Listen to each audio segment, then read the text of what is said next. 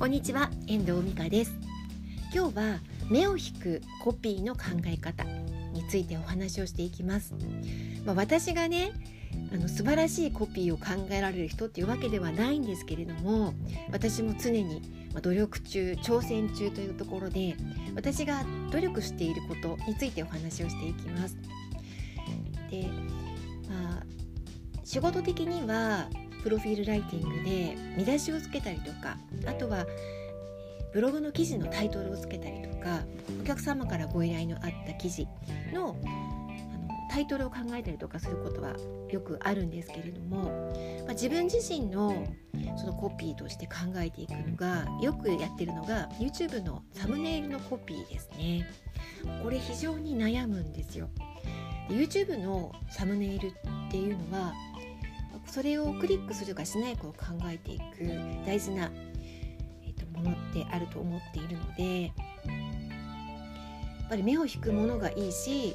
中身が分かるものがいいと思っているんですよね。でこの間私、えーと、トンネル、まあ、北海道の道東道高速道路の道東自動車道にはトンネルが34本あるんですけどそのトンネルの構造を動画にあのこう動画構造をが分かるような動画を作ったんですよ。これはあのシムカップインターで放映されていた動画を撮ったんですけど、まあ、その前後に動画も作ってね自分の。でほあので配信したんですけど、まあ、このサムネイルで結構悩んだんですよね。まあ、トンネルの構造じゃつまらないし、まあ、どうしようかなと思っていてちょっと新聞のね下にある広告を見てたんですよ。そしたらまさしくそこにあのぴったりな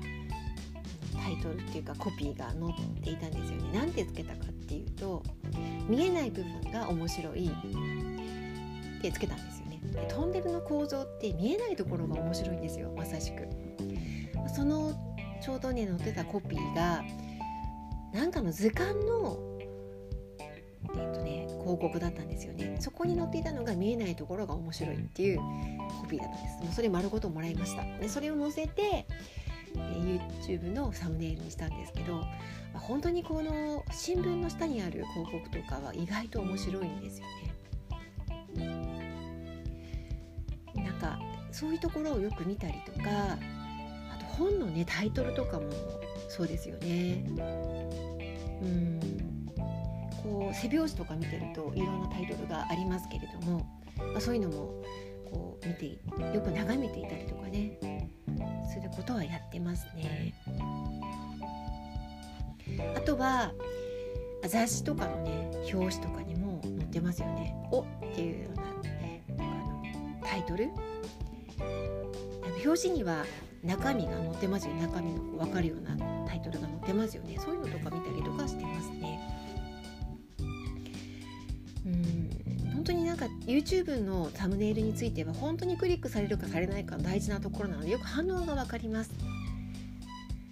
だからすごくいい訓練にもなってるかなとは思っているんですね。コピーはそのその人が読むか読まないか特にウェブ上で発信をしている人にとってはとっても大事なポイントになりますので、まあ、日々自分の配信をしながら発信をしながらねそういう訓練もしていけるのがいいのかなと思います。まあ、自分で発信をする、まあ、利点の一つとしてはそういうね普段から訓練が自分自身でできるそれがお客様に生きることもありますからそんなことで私はね配信を続けている感じです。今日はコピーコピーの考え方。うんちょっとお伝えしてみました。いかがでしたでしょうか？参考になるかなどうかよく分かりませんけれども。あのチャレンジしてみるといいと思います。そうそう。あとね本の本の目次とかもいいかもしれない。今回その12月にリリースした PDF お客様に選ばれるビジネスプロフィールの書き方の目次もねあのすごく考えましたね。悩みました。これはあの SNS 上に出したりするから、まあ、迷いますよね。悩みますよね。これ読みたいなって思ってもらわなかったら始まらないので参考になればと思います。では今日はこの辺りで終わりたいと思います。最後までお聴きいただきましてありがとうございました。また聞いてくださいね。ではまた。